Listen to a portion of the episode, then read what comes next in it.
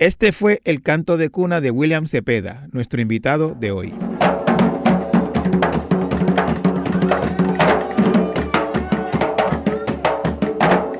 Desde que nació en Loíza, estuvo presente en todas las etapas de su vida.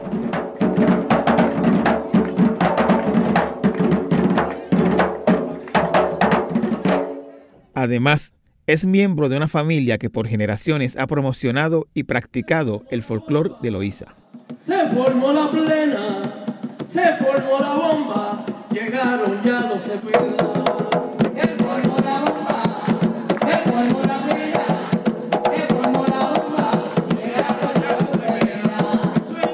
Cualquiera habría pensado que nació predestinado a ser músico y a llevar el folclore de su tierra por todo el mundo. Cualquiera menos él.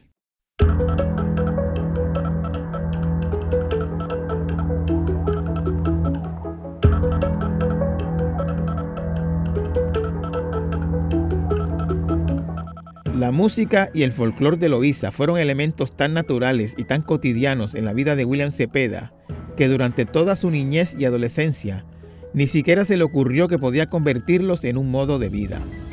No fue hasta que ya en el umbral de la universidad otros empezaron a ver su enorme talento, que se decidió emprender la carrera como músico, que lo llevó a convertirse en uno de los mejores exponentes de jazz de Puerto Rico y, en el camino, a entender que lo que él tenía que ofrecer al infinito mundo de la música universal eran los ritmos con los que fue amamantado en Loíza y en Puerto Rico, creando así las maravillosas fusiones que lo han hecho famoso.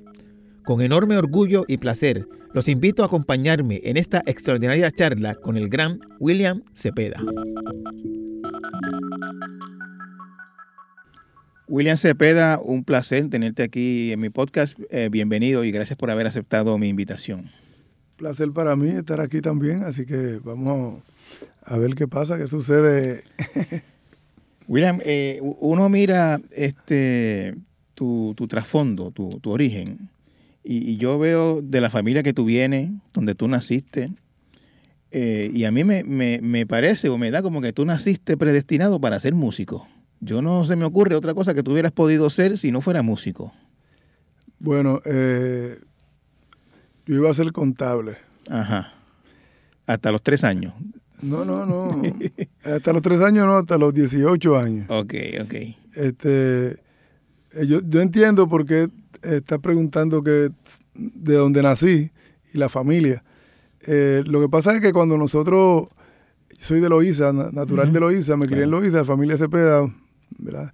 Pero cuando nosotros eh, hacemos la música, eh, la bomba, especialmente en nuestro pueblo, que es la música que más en Loíza se reconoce, lo hacemos como algo, como, como algo comunitario, como algo familiar, como algo orgánico, como parte de, nuestro entorno, no con las miras de ser un músico profesional ni nada de eso. Esa es la diferencia. Por eso yo entiendo cuando me estás preguntando que de los tres años, eh, pues yo, yo sí este, pues, estaba alrededor de la música, pero no necesariamente nosotros eh, lo hacemos como, un, como un, una profesión, de un trabajo, es como algo de pasarla bien, un compartir, es algo que de nuestra cultura nosotros eh, llevamos. Yo, yo, yo, te entiendo perfectamente. Tú me estás diciendo a, mí que la bomba y la, y la música y el folclore en Loíza es como parte natural, normal de la vida, como en otros sitios sería cocinar o, o incluso hacer algún deporte, etcétera. Nadie lo visualiza como algo que va a ser la, profesión de uno. Sí, porque tú sacas dos tambores en una esquina y viene toda, la, toda la comunidad, cantan, bailan, tocan y la pasamos bien.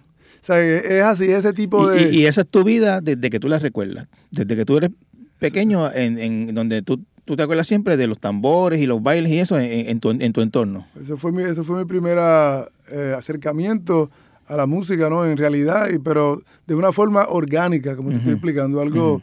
Eh, pero siempre, como te dije ahorita, pensé que iba a ser contable porque eh, soy bueno en la matemática y, y, quería ser contable hasta los 18 años. ¿Y, y, y cómo, cómo, entonces se dio eso de... O sea, tú, tú, tú estás tocando eh, trombón, entiendo, y, y, otros instrumentos desde niño, desde los 10 años. Eh, eres, eres músico desde niño, desde adolescente, por lo menos. Eh, te voy a explicar. cuando era niño, pues tocábamos percusión y iba con mi familia a los, a los bombazos cuando se reunían las personas a tocar y uno pues eh, tocaba, bailaba, cantaba, se aprendía esa, esa, música que va de generación en generación. Eh, una vez, ya como a los 13 años, 14 años, eh, fui a un salón de música a coger clases de música en Loíza ya para música algo, un instrumento, formar, ¿no? Con la teoría y todas las cosas. Y entonces quería tocar trompeta. Me dijeron que no porque mis labios eran muy gruesos. Yo como era un niño, no, no tenía ninguna experiencia musical con instrumentos. La cosa es que no me dieron la trompeta. Me dieron un instrumento que se llama el bombardino.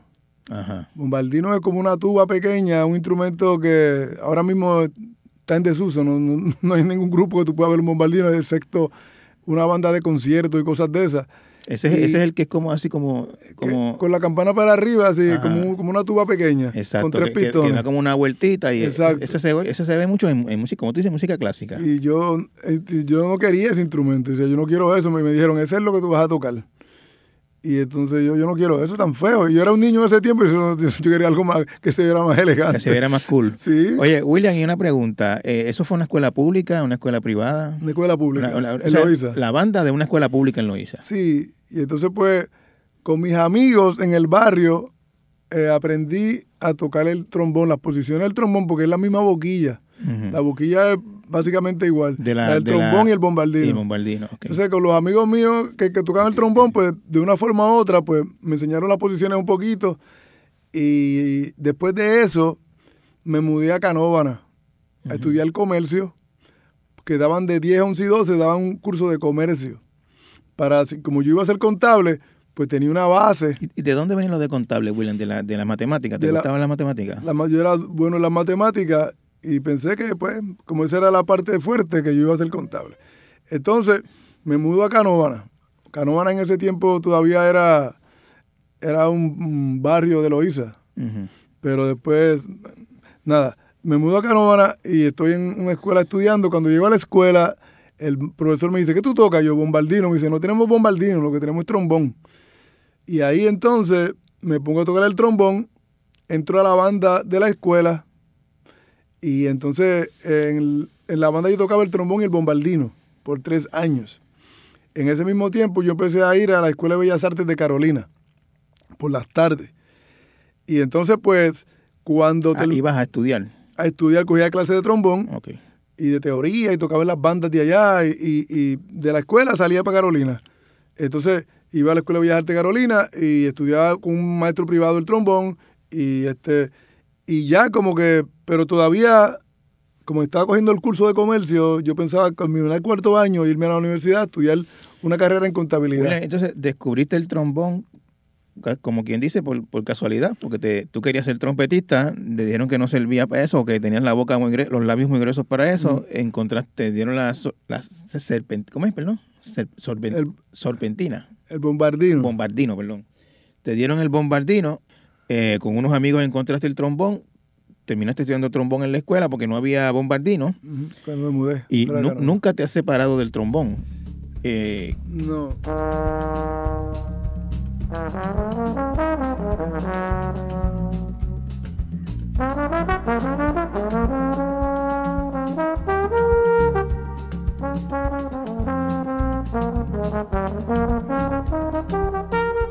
¿Qué, qué, qué, tú puedes recordar de cómo te relacionaste con el trombón desde ese primer momento que tú dijiste, caramba, esto, esto me gusta, esto...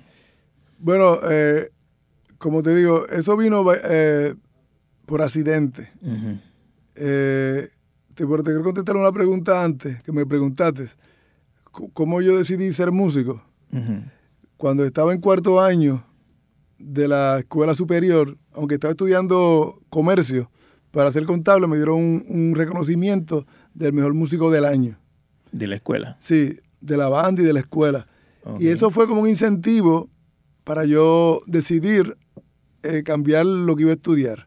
Yo había hecho la práctica y todo de contabilidad en, una escuela y todo. la, y de momento dije, mira, me dieron un reconocimiento.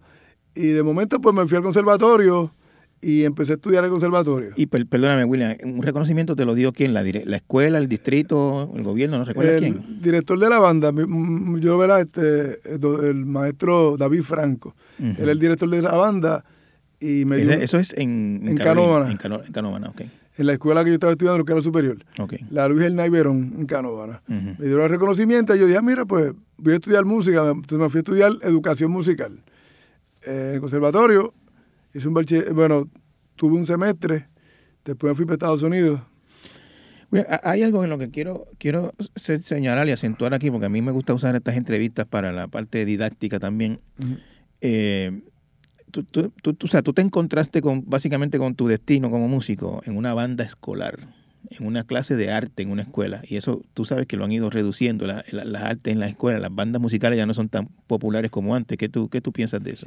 Bueno, hay una situación que ya el arte ya no es importante, se están, eh, cada vez hay menos profesores, cada vez hay menos bandas y la parte comercial, ya los jóvenes no quieren tocar instrumentos, lo quieren hacer beats, eh, cosas electrónicas.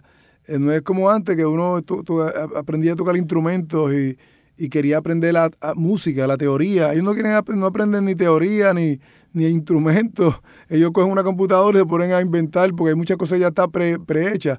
Este, y sin ningún tipo de conocimiento a crear cosas y pues en realidad no tienen ninguna base y ese, ese Pero es tipo muy, es muy popular y a, lo- la, y a la gente, le, o sea, a los muchachos les encanta ese tipo de música. No, no, sí, sí, y yo entiendo, ¿verdad? Que cada cosa, yo respeto toda la música Ujú.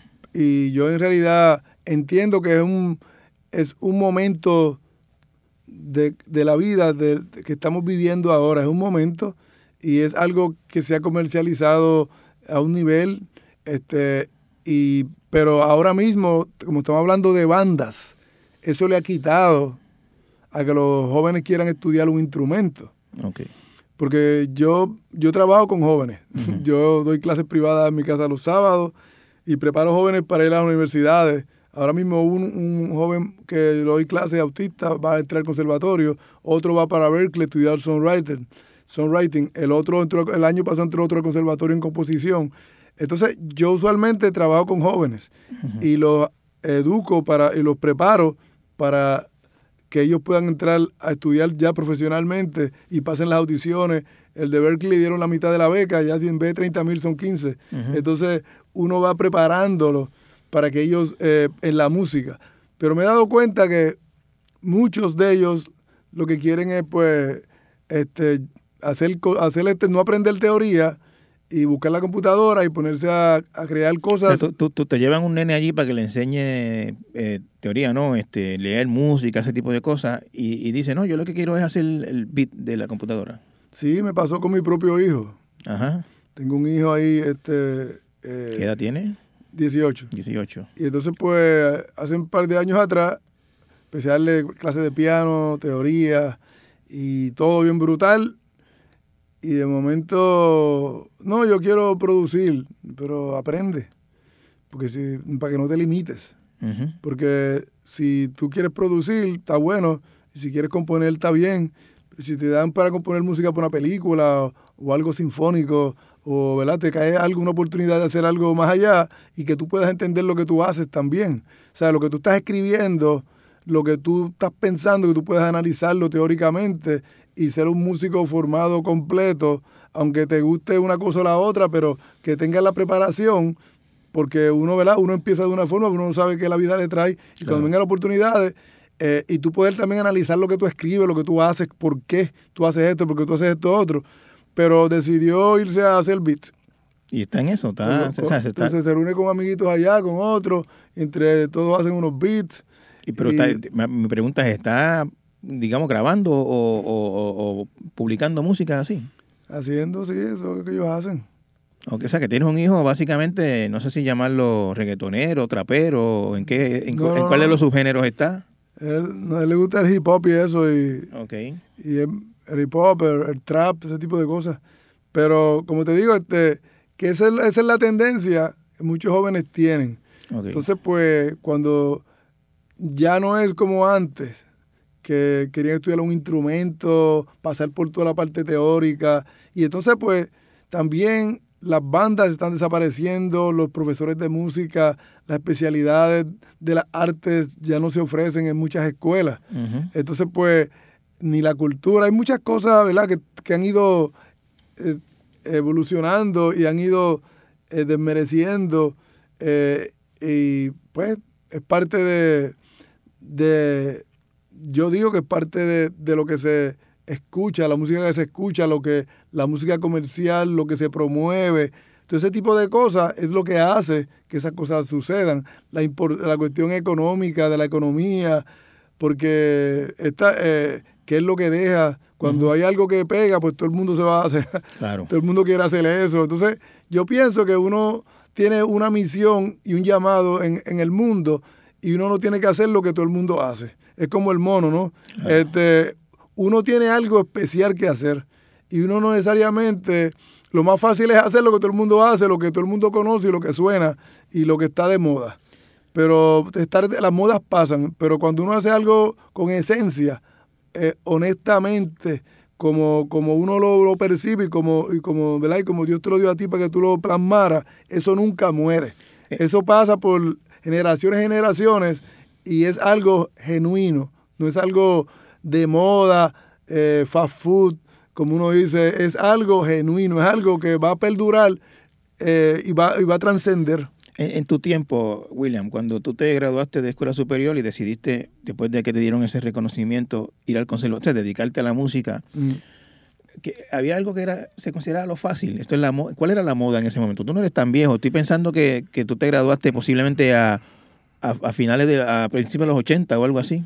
Este, lo que estaba de moda en ese tiempo, la salsa siempre ha estado de moda en Puerto Rico. La salsa, básicamente. ¿Y, tú pensabas merengue. tú pensabas, ¿A qué tú pensabas cuando tú decidiste ser músico? Tú dijiste, yo voy a ser músico para hacer qué música? ¿Salsa, merengue? Te voy a explicar, te voy a explicar algo. Esa es una buena pregunta. Eh, lo que yo veía, lo que yo, a mi alcance, lo que yo alcanzaba a ver era la salsa.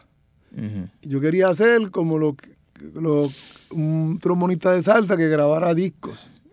Porque yo veía, eso era lo que yo veía. Willy Colón, por ejemplo. Este, bueno, ah, sí, Willy Colón. Te menciona el trombonista, como que el trombonista más famoso, ¿no? Más conocido. Bueno, sí, Willy Colón, los trombonistas que estaban guisando, como uno dice por ahí, tocando con grupos, grabando y tocando con diferentes agrupaciones de salsa. Y yo decía, wow. y eso era mi visión. Pero como te dije ahorita, eh, Dios tiene cosas más grandes que lo que uno se imagina. Entonces, y esa era mi visión. Yo decía, yo quiero tocar salsa porque yo no veía más allá. Yo quiero ser parte de, digamos, no sé, por mencionar a alguien, yo quiero ser parte del gran combo o el trombonista de, qué sé yo, de, de, Richie Ray, Bobby Cruz. Exacto, Valentín, este Gran Combo, este, este Rafael Cortillo, este por ahí, ¿no? Como, como lo que uno veía, este Cheo Feliciano, este, yo decía, wow, tocar el trombón ahí. Pero entonces había algo más grande, me estás diciendo. Te encontraste con algo más grande. Sí, este, eh, lo que pasa es que ese era lo que yo veía, ¿verdad? Lo que yo veía, como te dije anteriormente, eh, nosotros tocamos la música en nuestro pueblo por es algo comunitario. Muchos de ellos pues también están limitados a ver, no ver más allá de lo que está pasando en, lo que está pasando en el ambiente y las limitaciones que tienen de, que no han ido, no han visto, son personas más conservadoras en cuanto, eh, en cuanto a las artes. Bueno, son, personas, para empezar, William, que no han sido expuestos a muchas, a muchas experiencias, excepto los, comunitarios, como tú dices. Exacto. Por ende, por esa es la razón por la cual pues yo este veía hasta ahí. Eh, pero, ¿verdad? Han habido muchas bendiciones y este, han habido muchas bendiciones.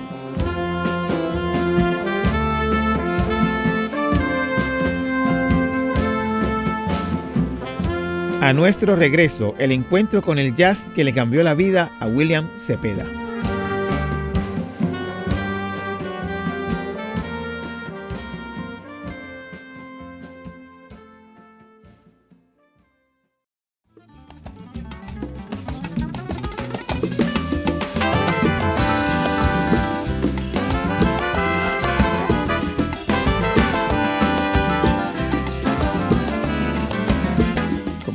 Estoy esperando que, que- que me digas el momento en que llegaste al jazz. ¿Cómo, cómo llegaste a eso? Eh, bueno, eh, eso es la parte. Yo tuve un semestre en el conservatorio cuando me gradué de escuela superior y después me fui para Estados Unidos. Eh, me fui para Estados Unidos con un amigo mío que vivía en Connecticut, en New Haven. Eh, yo era bastante, a mí el inglés no me gustaba. Yo pasaba las clases pues, para pasar de grado, Claro. Pero no era como que mi... mi eh, No eras bilingüe. no era como con el inglés, era como que pues, para pasar de grado, porque yo no voy a usar esto para nada. La cuestión es que terminé yendo a Estados Unidos y desde luego, pues, eh, me estuve en Connecticut cogiendo clases de inglés un año. ¿Te fuiste a qué, William? ¿Dejaste el conservatorio? Sí, ¿Te fuiste a estudiar o te fuiste a qué me aventurar? fui con un amigo mío, las cosas de la vida. Ujú. De momento yo no sé cómo yo paré allí, pero fui con un amigo mío que vivía allá, me vente para acá y me fui para allá. Yo nunca había salido de Puerto Rico. De- Dejaste los estudios, básicamente. Y yo nunca había salido de Puerto Rico, de momento estoy en Connecticut allá. Y allí pues empecé a, a estudiar el trombón y, y a tocar con, en universidades. Por ejemplo, la Universidad de Yale, tenía una banda de jazz y toqué con un par de orquestas sinfónicas allí de universidades en, en, en Connecticut. Y después de eso pues apliqué a Berkeley. El amigo mío que estaba allá, aplicamos a Berkeley y me aceptaron. Cuando yo estaba en Puerto Rico, yo no sabía que Berkeley existía. Ok. ¿ok? De momento estoy en Berkeley. Be- Berkeley, para el que no lo tenga claro, eh, yo creo que la escuela de música más importante de, de Estados Unidos, posiblemente. Sí. Entonces, cuando llego a Berkeley, el conocimiento mío que tenía no era tampoco amplio. Porque eh, yo no tuve maestros que un, mentores así que me guiaran para el jazz ni Tú, tú- para tú ibas como silvestre por ahí, tu Exacto. trombón y lo que escuchaba por la radio y qué sé yo, y nada- nada Exacto, exacto. Entonces, pues llegué a estudiar composición y arreglo. Jazz composition y arranging. De, de- jazz.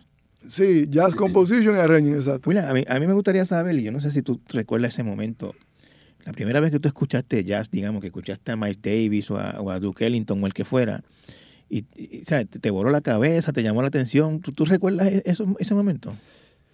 La primera vez que escuché jazz, er- me- en realidad, eh, me, me de- me dejó así como que yo decía, wow, ¿cómo es posible que haya música a ese nivel?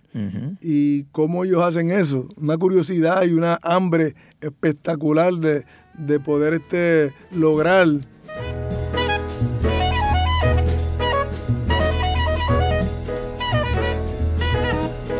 ¿Y eso fue allá en, ya en Connecticut o, o acá? Ya en Ya Connecticut. en Connecticut. Eh, y entré a Berkeley a estudiar composición y arreglo de jazz y no sabía tocar ni un do mi sol en el piano, porque yo no había cogido piano antes. Para uno componer, usualmente uno usa el piano de referencia y para hacer arreglos. Ok. Eh, y yo pues tuve que aprender casi todo lo que aprendí eh, para la composición y todo ese tipo de cosas fue en Berkeley. ok. Estuve allí estudiando. eh, Hiciste un bachillerato. sí, estuve estudiando en Berkeley eh, y entonces me regresé a Puerto Rico después. Y terminé el bachillerato en el conservatorio. Ok. Y entonces tenía un bachillerato en Berkeley y uno del conservatorio en educación musical. Y estuve viviendo en Puerto Rico un tiempo. Eh, estaba, era- estaba de profesor en, en la escuela libre, en la escuela de Bellas Artes de Carolina, tuve de profesor un tiempo. Y después de eso, eh, eh, ahí empezó mi, mi carrera, cogió otro, otro vuelo. Mi carrera cogió otro vuelo en el, en el 90 eh, Dizzy vino a tocar a Puerto Rico, dos conciertos en la UPR de Carolina, en la UPR de Río Piedra. Y yo tuve de sustituto de uno de los trombonistas una noche. Tocaron dos noches. Y yo pues era joven, atrevido, y toqué ese día y yo, wow, qué brutal.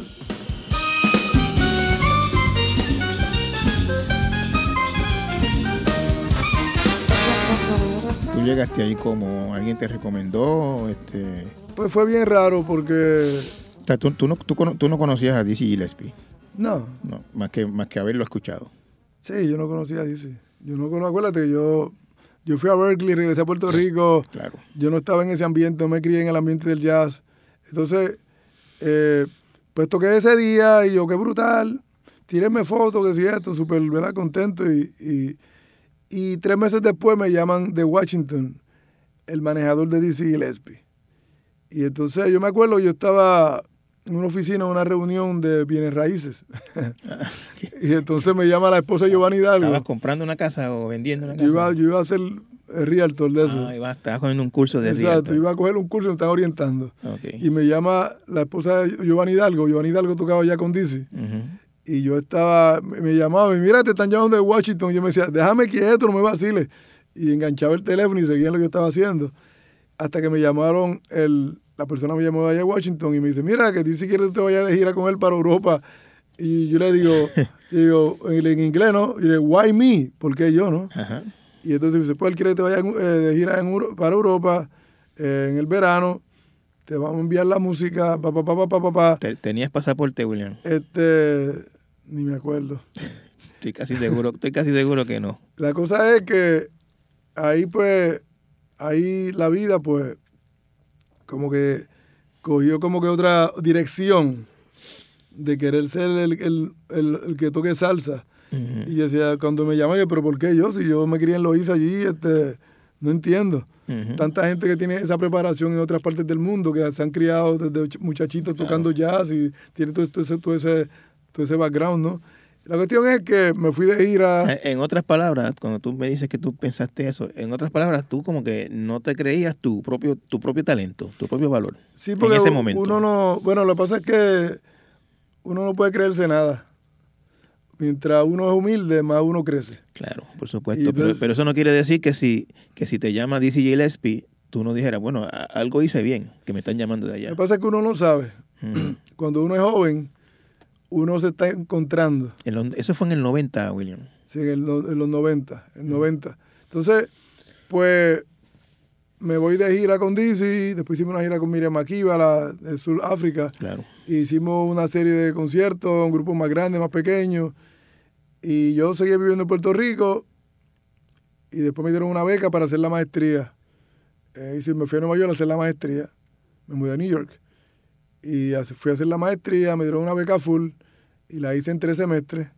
En ese mismo tiempo yo tocaba con Dizzy y me quedé en Nueva York 20 años. Ok. Entonces, Y en Nueva York, este, eso allí es, o sea, es todo lo que uno quiere hacer en la vida en términos de arte, Nueva York es básicamente el sitio. Sí, entonces pues empecé a tocar con muchos grupos de jazz, este, en diferentes clubs, este, a, a experimentar con muchos, hay músicos de todas partes del mundo allí. Y empecé allí a, a hacer, a, a hacer lo que tenía que hacer. Y tuve 20 años en New York, toqué con muchas personas, empecé a grabar con todo el mundo. Ese fue el tiempo que Este, grabaste con Eddie Palmier y otra gente también. Y yo grabé con todo el mundo ahí de salsa, de jazz, de que eh, Cal de León, Celia Cruz, Tito Puente, combinación perfecta, este, Marc Anthony, India, eh, Tito Nieves, todo el mundo ahí.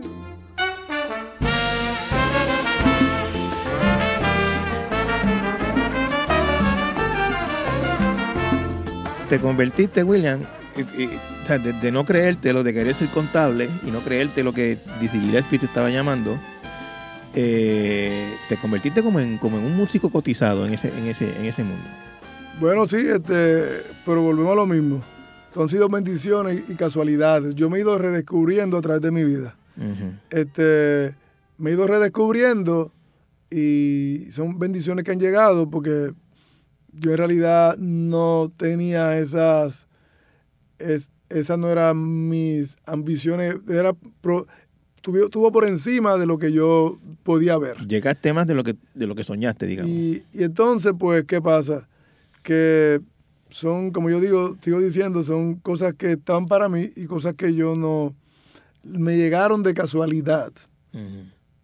No era que yo la estaba persiguiendo. Entonces yo grababa todos los discos en Nueva York, todas las grabaciones yo las hacía.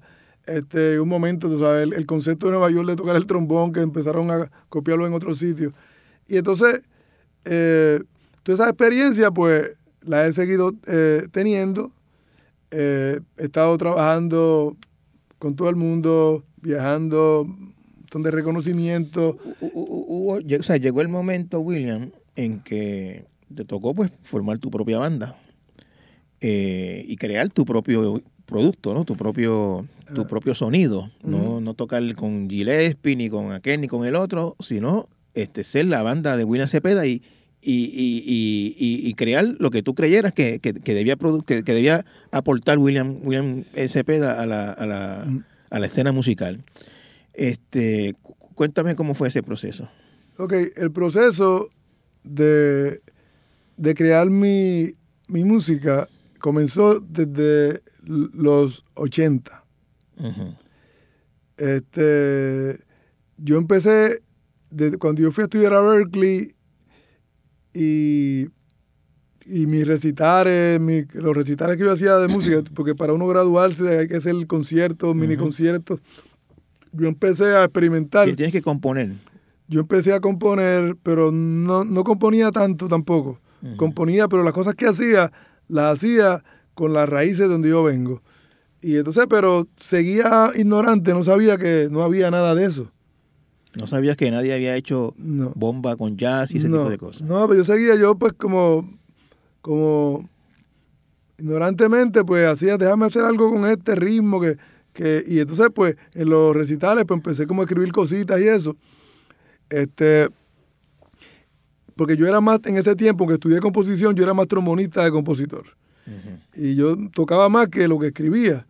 Y entonces pues compuse, empecé a componer las cosas en Berkeley, pero entonces me mudé a Puerto Rico y seguí tocando por ahí con todo el mundo y todavía no componía tanto. Componía una cosita que otra. Cuando voy a hacer la maestría, que yo iba a hacer el recital de graduación de la maestría, yo quería hacer mi música.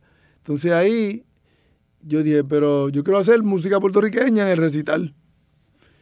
Y entonces empecé a buscar qué había y no había nada. A ver si habían grabaciones antes que utilizaban lo- el folclore puertorriqueño y no había nada. Entonces, el uno de mis maestros, Jimmy Heath, un saxofonista de jazz, que son los tres hermanos son jazzistas brutales, Americano. sí, me dijo, siéntate en el piano y escribe todos los días. Y entonces me sentaba en el piano en mi casa, me compré un piano ahí y, y empecé, yo tuve, compuse la música para mi recital y empecé a descubrir otro talento que estaba escondido dentro de mí. De yo componer la música de mi recital a las miles de composiciones que yo he hecho en el día de hoy, eh, a, lo- a todos los diferentes proyectos que yo he hecho en el día de hoy, todas la- las co- colaboraciones como compositor que yo he hecho en el día de hoy, es otra, otra cosa que estaba fuera de los parámetros que yo pensaba. Yo he hecho música para teatro, películas, eh, grupos de danza moderna, obras de... eh, yo hice una obra, Sweet Tierra Negra, en el, en el 2000 en el conservatorio. Tierra Negra. Sí, multidisciplinaria, con pregoneros, actores, baila, danza moderna, ballet, bomba, este, eh, todo, todo, orquesta sinfónica, jazz, este, eh, música urbana. Entonces hice un disco sinfónico.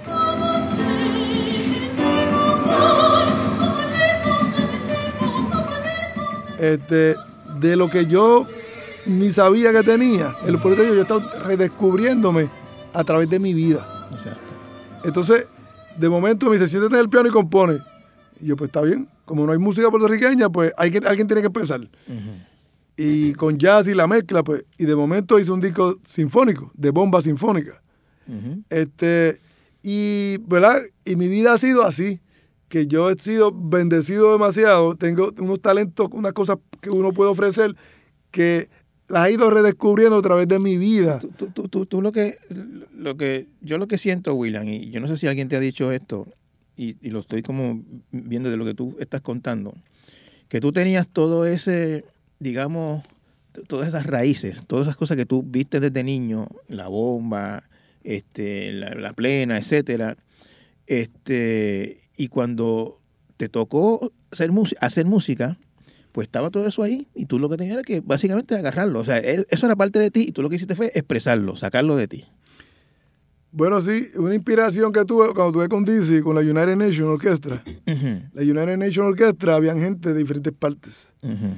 Están brasileños, cubanos, dominicanos, Y- panameños. Y, y cada cual traía lo suyo. cada cual traía lo suyo. Y lo tuyo era la bomba. Entonces está Giovanni de Puerto Rico, pero él tocaba lo que lo de otros, pero él, no había nada de Puerto Rico. Yo dije, pero espérate, aquí hay Sí, dos. Giovanni es más de la raíz afrocubana. eh, eh, Exacto. eh, y tú eres más, o sea, tú te, tú te- tú te quedaste más en Puerto Rico. La cosa, tal. la cosa es que en ese grupo, Paquito de Rivera, de Arturo Sandoval traían lo cubano. Ujú. Eh, Mario Rivera, eh, dominicano, te, te, te llevaba una tambora para los shows, una tambora. Eh, los brasileños, Ailton Moreira, Flo- Flora Purín, música brasileña. Y, y Danilo traía lo del de Panamá. Y todo el mundo traía lo de ellos hacia el grupo, hacia United Nation. Claro. Y los americanos, los americanos, ¿no? Entonces yo dije, pero aquí no hay nada puertorriqueño y hay dos puertorriqueños. Ahora está Giovanni y yo. Y entonces ahí yo dije, wow, pues claro, no podía haber porque no, no ha existido. Eh, porque- entonces no, no podía haber porque no- pero alguien tiene que hacerlo. Entonces ahí fue que entre la banda de Dice y la experiencia de, de mi maestría que yo quería hacer música puertorriqueña, ahí fue que yo dije, espérate, esto hay que desarrollarlo y ahí fue que le metí más el drive y hice mi grupo. En Nueva York yo el, hice yo- el, el Afro-Caribbean el jazz. Af- Afro Rican Jazz. Ah. Yo lo, eh, lo hice, lo creé en Nueva York. Por la misma razón. No había un grupo tocando música puertorriqueña con jazz.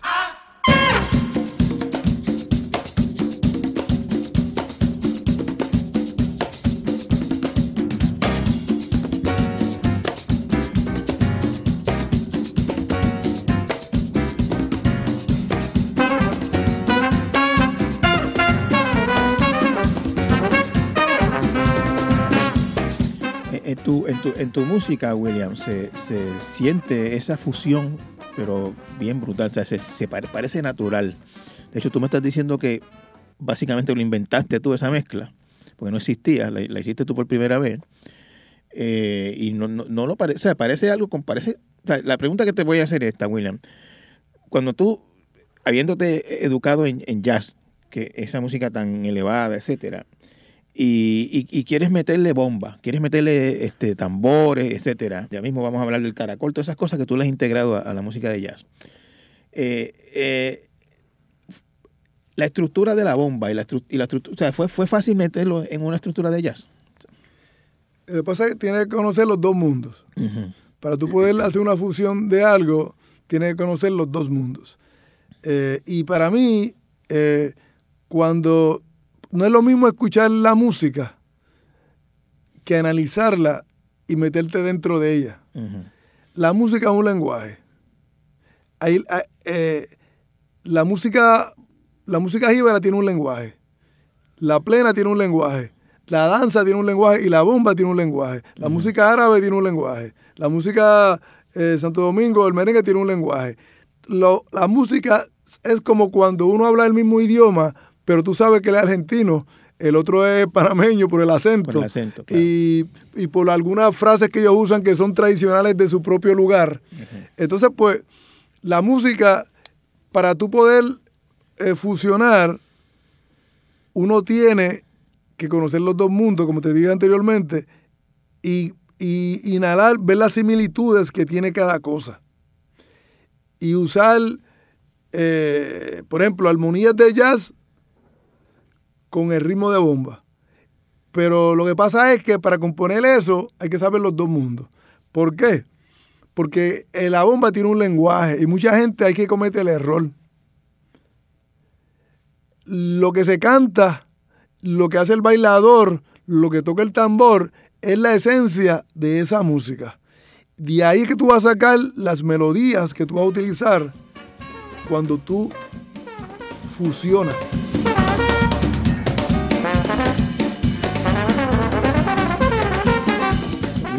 Eso, eso, me, eso tú me lo cuentas y me suena como a cocinar. Tú no puedes, o sea, hay, hay, hay, hay este ingrediente que tú no puedes mezclar hacia lo loco. Tienes que saber la, la- la exacta dosis de cada cosa.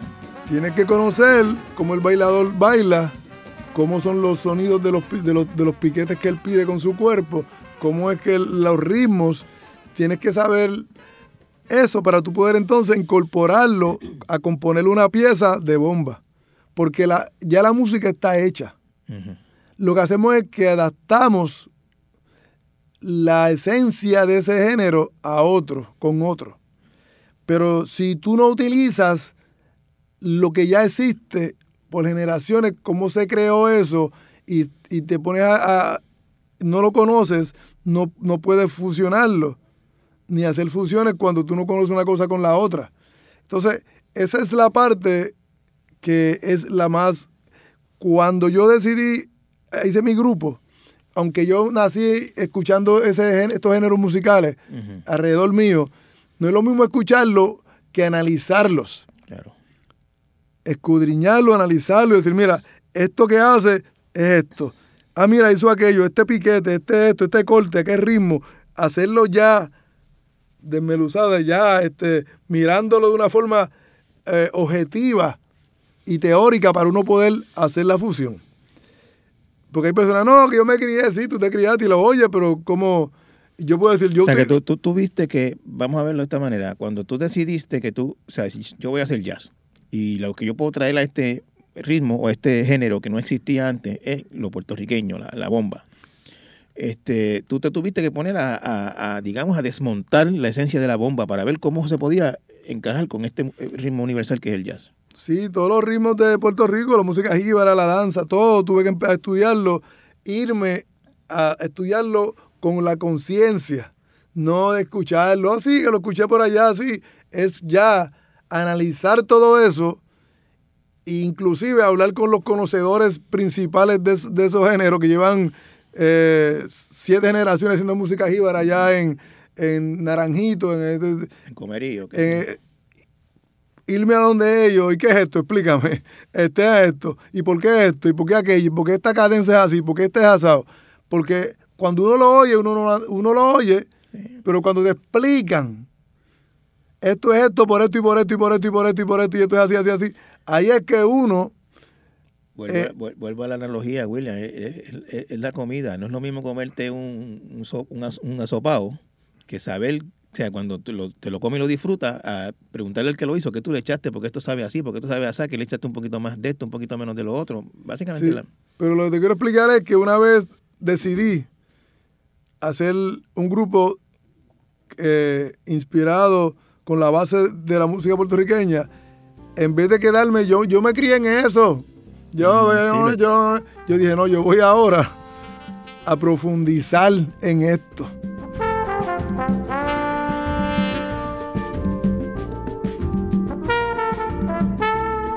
A nuestro regreso, el activismo de William Cepeda a través de la música.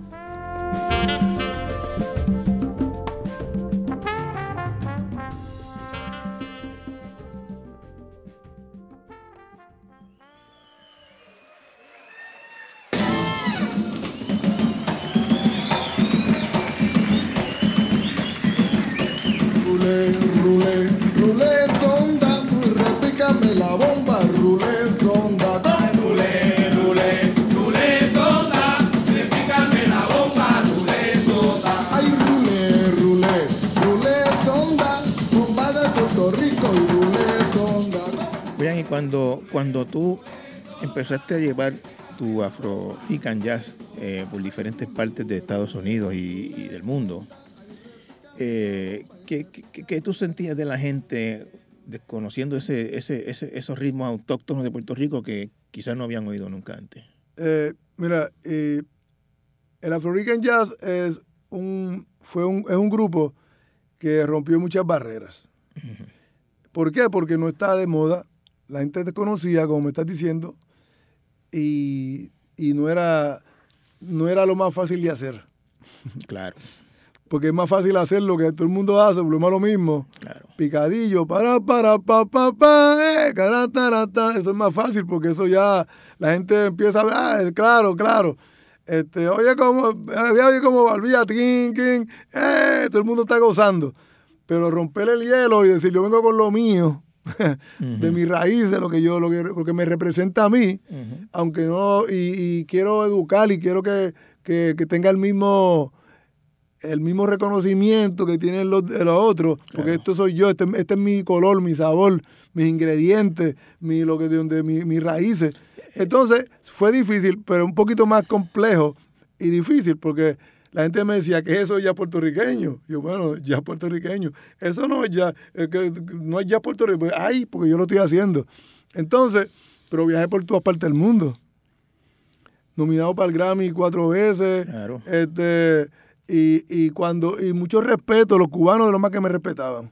Porque me decían, te respeto porque tú haces lo tuyo. Claro. Igual que cada cual hace lo, lo suyo. Sí, porque los puertorriqueños, ¿verdad? Con mucho respeto, se han encargado de promover la música cubana por muchos años y generaciones. No quiero, ¿verdad? No sé si aquí uno puede hablar, no quiero hablar mucho, sacar paños afuera, pero hay muchos puertorriqueños que nunca han hecho nada, nada puertorriqueño. Y han tenido la han estado posicionados para poder hacerlo y un renombre brutal y nunca como que se dieron cuenta de que, de que estaban haciendo solamente lo cubano. Este, por no mencionar el nombre, ¿no? Este, y yo pienso, cuando los, cubanos me veían que estaban, ellos están en Europa y yo también, me decían, te respeto que tú haces lo tuyo. Porque cada vez que viene un boricua está haciendo lo de nosotros. Entonces, eso por lo menos, y donde quiera que yo iba, Afro Rican Jazz. Puerto Rico, Puerto Rico, plena, bomba, música jíbara, pum, lo de nosotros. Esto es donde nosotros venimos. Esto es nuestras raíces. Y no es que yo me crea, yo no soy eh, purista. A mí me gusta la música de todas partes del mundo. Yo hice un concierto una vez con 23 músicos de diferentes partes del mundo. Una cantante árabe, tabla de la India, cítara, una, una, un coto de Japón, un bandoneón argentino, un chelista italiano. Yo no tengo problema con los géneros. A mí me encanta la música de todas partes del mundo.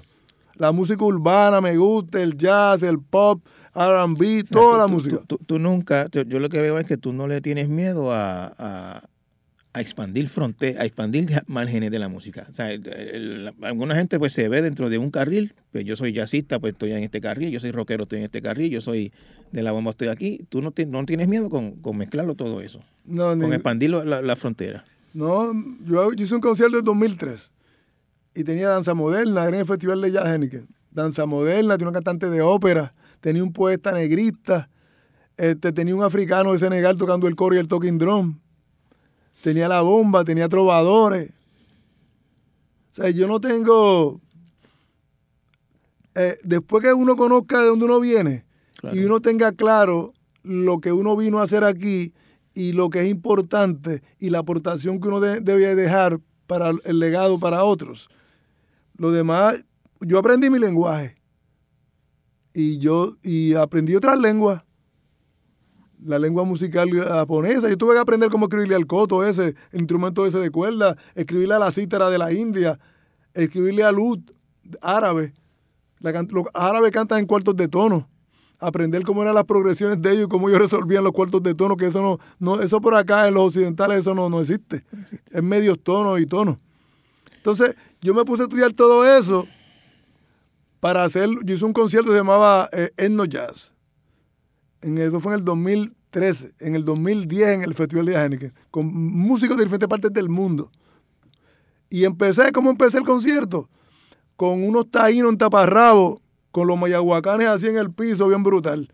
Primero vine con nuestro, nuestros primeros habitantes en Puerto Rico y con el caracol, y después me fui para pa, pa, con los árabes, me fui para África, me fui para, pa, hice un, una, un número de argentinos, un tango y un bandoneonista argentino. Me fui para, para Japón, una pieza, eh, una pieza japonesa folclórica, la metí con el jazz y con los puertorriqueños. William, vamos a hablar un momentito de la, de la, de los caracoles. Los caracoles, uno los, o uno los ve yo los he visto, que se en películas por el Pacífico, por allá, que lo usan como para llamarse, etcétera. ¿Cómo, cómo tú llegaste a la... ¿Cómo tú llegaste a los caracoles como instrumento musical en Puerto Rico? ¿Lo usaron los taínos? Como dijiste ahorita, se usan para llamarse, ¿verdad? Pues mi abuelo, eh, Valentín Cepeda, él nació en 1900. Y entonces, pues, él, él tenía una finca en Loíza y él llamaba a los, los animales en la tarde para que se recogieran a la casa los chivos, las vacas, los- las gallinas, todo el mundo se recogía a dormir a eso de las 5, 6, 5 y media, 6 de la tarde. Y él tocaba un caracol y de momento tú veías todos los animales que iban regresando. Tú ve- tú ve- tú- eso tú no, eso no, tú no lo veías porque tú eras muy, o sea, tú no habías nacido cuando eso. Tú, tú lo veías. Eso. Mi abuelo, mi abuelo duró muchos años, ciento y pico años. Ajá, ¿tú lo Sí, viste? Yo lo vi. Ok. Entonces, pues, cuando venían los animales, él ya hacía el caracol, ¡uh! y los animales venían, y todo el mundo se acostaba y le echaba maíz a la gallina, ¡uh! todo el mundo. Y yo, pues, era bien chiquitito, que casualmente era súper pequeño, cuatro, cinco, seis años, y yo veía que él tocaba un caracol y yo quería tocar un caracol. Y él me, una vez me consiguió un caracol, pero no me sonaba, porque yo no tenía fuerza en el labio. Yo hablaba dentro del caracol, hacía "Uh", una cosa de esa, como un nene pequeño, ¿no? Claro. Pero entonces, ah, esa fue mi primera, mi primer como que, yo como que, como, como, como te dije de la bomba, es cosas que suceden en la vida. Y yo no sabía que iba a tocar ni un caracol, ni que iba a hacer nada de eso. Pues pasaron los años, ni que iba a ser músico tampoco. Pasaron los años y eh, pasaron los años, un día yo ido de vacaciones, ya grande, adulto, yo había tenido el grupo en Nueva York, voy a, a Culebra de vacaciones. Había un señor vendiendo caracoles en la orilla de la playa y le decía bocinas, porque tenían un hueco para uno soplarlo. Y yo andaba casualmente con una amiga mía de Argentina, que había venido a visitar a Puerto Rico, y vamos a Culebra. Yo compré un caracol y ya compró uno. Y de momento, este, me puse a jugar con el caracol. Yo tenía mi grupo en Nueva York ya. Y se compuso una canción que se llama Toca mi caracol. Yo tenía un caracol y, y tocaba en los shows a veces el caracol y la gente como que le encantaba. Y decía, a la gente como que le gusta esto. Ajá. Yo soy bien, este, como te dije, yo como que no pienso, wow, la gente como que, como que le gusta esta cosa del caracol. Y entonces cuando empecé a tocar con Dizzy, iba por todas partes del mundo y recolectaba caracoles y los traía. Pues, a África, donde quiera que yo iba, buscaba caracoles y los compraba y los traía, los traía, los traía. Empecé a, y, y empecé a tocar el caracol más, ya tenía, en vez de uno, tenía dos, tenía tres. Y empecé a desarrollar un concepto de cómo tocar, de tocar el caracol. Este, y así fue que yo llegué al caracol. Y lo has convertido en una parte bastante eh, esencial, digamos yo, de tu proyecto musical. Los caracoles son importantes en tu, en tu, en tu propuesta. Sí, eh, ese es otro talento que descubrí. Este, que dice que los taínos se murieron. Y yo digo, no se han muerto porque están en mi sangre. porque Y piensa que los taínos deben ser de una forma. Y yo digo, no, los taínos están porque existen. Porque eh, murieron, pero en nuestra sangre, en nuestro DNA, eh, eh, está todavía. Porque yo no sé por qué yo toco el caracol de la forma que lo toco. Tú tienes un caracol aquí, pues, pues, Este- es tan fácil como tú tocar algo rapidito ahí, un, un- una, digamos, no sé, un- Bueno, yo puedo darte una demostración ahí un poquito. No puedo inspirarme mucho porque me voy en un viaje.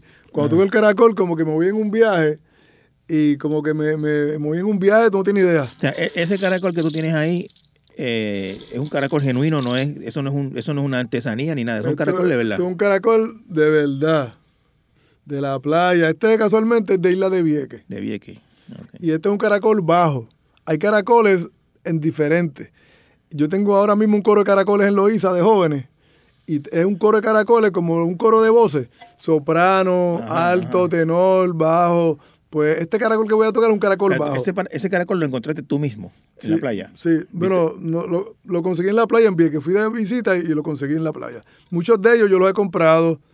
Tengo caracoles bien gigantescos que, eh, que vienen del- de, de otros otros mares que no son el del Caribe, este, del Atlántico, todo ese tipo de cosas. Son O otros tipos. y, no, y no tiene ninguna modificación para sonar. Eso sencillamente es el, el- el caracol. Bueno, el caracol yo lo, yo lo, eh, lo adapto, lo afino para que suene afinado.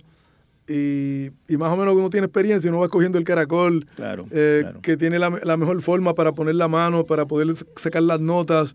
El, eh, los caracoles cuando tienen unos poros, los poros, eh, cuando tienen poros, a veces tienen escape de aire y no suenan. Hay muchas especies de caracoles también. Hay muchas diferentes especies de caracoles. O sea, Es yo, lo que quiero Mm. estar claro es que eso no es algo que, que se construyó para, para, para que sea un No, no. instrumento caracol. Eso es un caracol de verdad. Este es un caracol de verdad. Y los caracoles, todos los caracoles que yo toco son de verdad. ¿no? Aquí no hay. eh, aquí todo lo que hay es original, lo de verdad. Aquí no hay nada de eso de. Este. Y este, esto, esto aquí es un, un instrumento que es uñas de, de cerdo, ¿eh? Que suena como que. Uñas de cerdo. Sí. Pero voy a tocar el caracol, este es el caracol bajo. Ok. Suena un- más grave que el caracol soprano. Tengo caracol soprano y otros, pero vamos a empezar por este.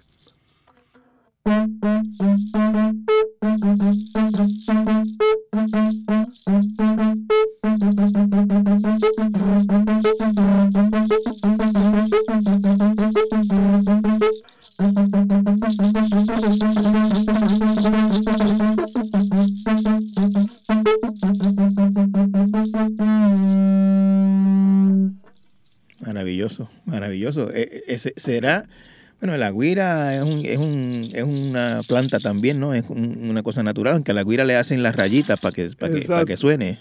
Pero eso como que, ese, es el instrumento natural más natural, digamos.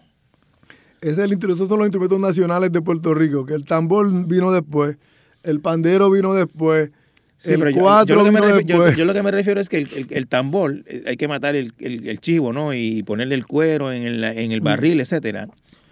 Eso es así como lo trae la naturaleza, así mismo suena. Es un instrumento de la naturaleza como es. Exacto. Aquí no hay. Aquí no hay. Ahí no hay este, manipulación humana, básicamente. No. Aquí tú ves el caracol normal. Y esa, y esa boquilla, eso es así, eso viene así. Si este, ese es el hueco, se hace un hueco por aquí para soplarlo. Ok, Y ahí sopla y el sonido sale por aquí. ok. ¿Ves? Va a sonar, cada caracol tiene su personalidad, es como los seres humanos, que tu tono mi tono de voz es ronco. Claro. Hay personas que, que tienen un tono de voz más agudo. Mira, pues eh, los caracoles son iguales. Cada caracol tiene una personalidad y un, y un timbre de, o- propio de él mismo. Claro.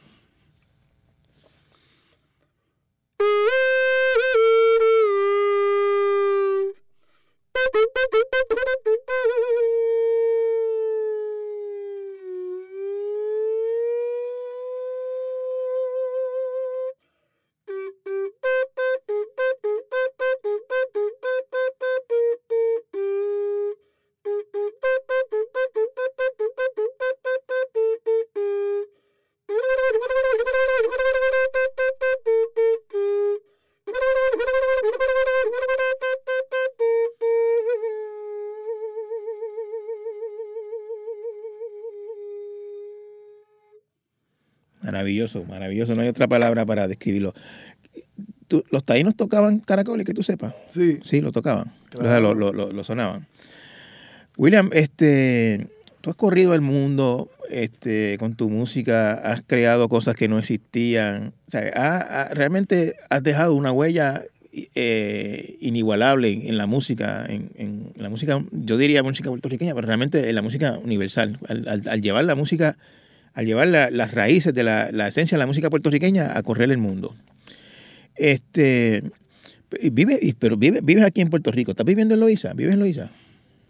eh, estoy viviendo en Puerto Rico, me regresé a Puerto Rico y voy y vengo, pero estoy acá en Puerto Rico.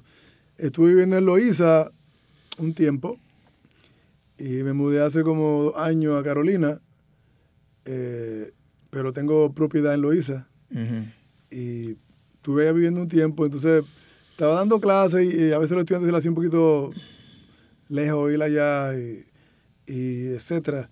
Y me mudé a un lugar un poquito más accesible. Y, pero estoy dando clases en Loíza también. Doy clases, soy director artístico de la banda municipal de Loíza, Ok. los martes y los jueves. Y trabajo, tengo un coro de caracoles en Loíza, Ujú. 12 jóvenes que tocan el caracol. Hemos viajado, ya fuimos a la parada puertorriqueña, a la, acá a la parada puertorriqueña en Orlando el mes pasado. Y hemos estado haciendo cosas. Hemos grabado, estamos, estamos por grabar un disco con el Coro Caracol. Hemos estado en la isla, en diferentes lugares de la isla tocando. Y que siempre estoy, siempre estoy, este, yo te quiero explicar que siempre estoy eh, con Loíza, lo Exacto. llevo en el corazón siempre y siempre estoy haciendo cosas con los jóvenes, con la juventud, con la cultura loiseña. Este, pero hace dos años vivo en Carolina. Sí, pero a lo, a lo que iba es a que hasta tú, tú, tú podrías estar viviendo en Nueva York si quisieras y, y trabajando con los grandes músicos y toda esa cosa. Pero decidiste estar en, en Loíza con los, con los jóvenes y con los muchachos. Lo- ¿Por qué? Lo que pasa es que yo, como yo le digo a ellos, yo vengo de ahí. Yo vengo de ahí y por ende volvemos a lo mismo. Yo me interesa compartir mis bendiciones.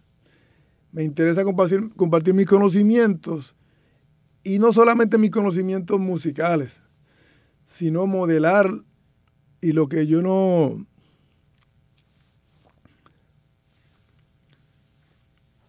Tranquilo. lo que yo no pude entender cuando era niño, que otros lo puedan entenderlo a una edad, eh, ¿verdad? A la edad que yo no pude entender, la dirección que yo no tuve, eh, el modelaje que uno no tuvo. A, a compartir, o sea, compartirlo, básicamente. Sí, yo vengo, yo veo el talento que hay en los seres humanos, como Dizzy vio que yo tenía un talento que yo no sabía. Pues yo veo a los jóvenes ahora y yo puedo ver un talento más allá de lo que ellos pueden ver. Porque hay una voz que ellos tienen que es de ellos. Claro. Y eso no lo ve todo el mundo. Cuando tú tienes un conocimiento y tú, tú puedes ver, dice vio en mí algo, algo original, algo que yo traía de donde yo venía. Y eso es lo que él quería. Él no quería algo genéti- genérico. Él quería algo. Ese, ese muchachito tiene algo de él, de donde él viene. Hay muchos que son que, genéricos, pero ese tiene como que algo. Eso uno puede verlo en los jóvenes. Este tiene algo. Este tiene un talento que hay que desarrollar. Déjame sacarlo para acá y llevarlo para allá y meterte a estudiar allí y haz esto porque tú y ponte duro para tu cosa y esto es lo que te va a pasar en la vida. Eso es importante. Que esos jóvenes tengan la autoestima, el modelaje, que sepan el corazón con sacrificio, que, que hay que compromiso, que no es solamente el talento, que hay que ser humilde, que hay que prestar atención. Y ese tipo de cosas a través de la música es lo que muchos jóvenes necesitan en este tiempo. Y yo poder estar en mi pueblo modelando y siendo un ejemplo. Como yo le digo a ellos, tú quieres estar por ahí cortando grama con el talento que tú tienes. Porque o tú, o tú quieres estar tocando en, en lo- en los negocios en Loíza y bebiendo cerveza, con tanto talento tú tienes de tocar la percusión. Porque hace- eso es lo que pasa. Tienen talento que ni saben qué talento tienen y se quedan por allí porque no ven más allá, no, no tienen ningún tipo de modelaje, no tienen nada.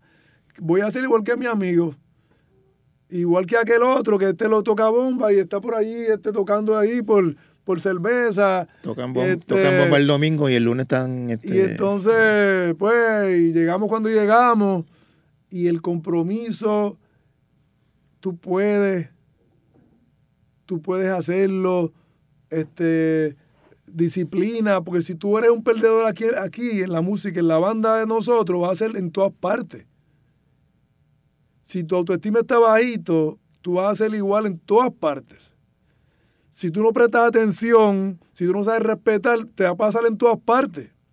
Lo mismo te va a pasar. Entonces, ese tipo de cosas es lo que se necesita. Y yo tengo la bendición de poder estar ahí porque yo vengo casualmente de donde ellos vienen, de familias disfuncionales, de que en tu casa tú no sirves, que tú eres un bruto, de, la- de los idiomas y las cosas que ellos lo cogen, lo que ellos lo cogen literal y lo piensan, ah, pues si yo soy un bruto, pues yo soy un bruto. Ah, si yo no sirvo, pues yo no sirvo. Y tú ves el talento tan espectacular que tienen, y tú, cuando tú los ves así desinquietos, tú sabes que, que tienen 20 situaciones. Claro. Entonces, canalizar eso y poder poner un grano, un grano, una semilla en ellos, a que ellos puedan entender que ellos pueden, que, que si hay compromiso, que si hay disciplina, que si hay respeto, que si uno se ve allá, que uno tiene que verse. Uno no puede estar ahí como que, ah, pues, yo hago esto, así mismo era mi actitud. Claro. ¿Por qué cuando me llamaron a actuar con Disney? ¿Por, ¿Por qué yo? Why me? Porque uno no se lo cree, lo que me dijiste ahorita. Ni lo ve ni lo cree ni tiene un modelaje que te pueda guiar, un mentor que te diga, mira, zumba por aquí, vete por allá, haz esto.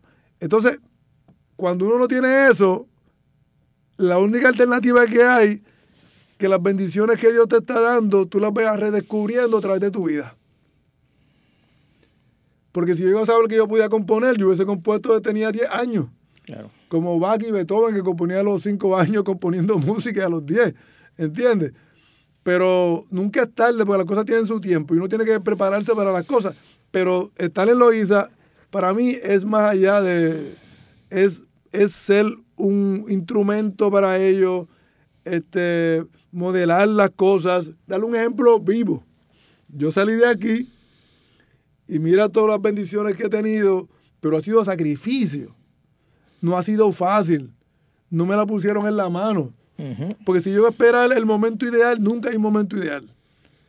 Si yo esperar el momento ideal, tuviese todavía por aquí corriendo caballo y, este, tú entiendes, yo le hablo así de claro.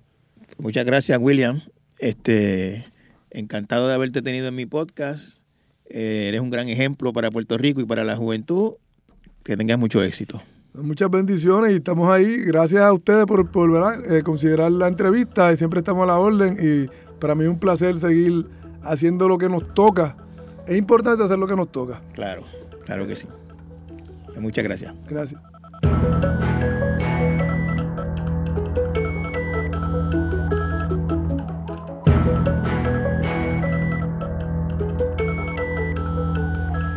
Torres Cotay Entrevista es una producción de Jeffar Media. Puede conseguirlo a través de todas las plataformas de podcast. Agradecemos que lo compartan. Diseño de sonido por Justin Miguel Santiago. Producción por Abisael Flores. Música por Rigoberto Alvarado. Producción ejecutiva por Celimar Colón. Denis Manuel Rivera Pichardo es nuestro editor audiovisual. Rafael Lama Bonilla es el director general de GFR Media.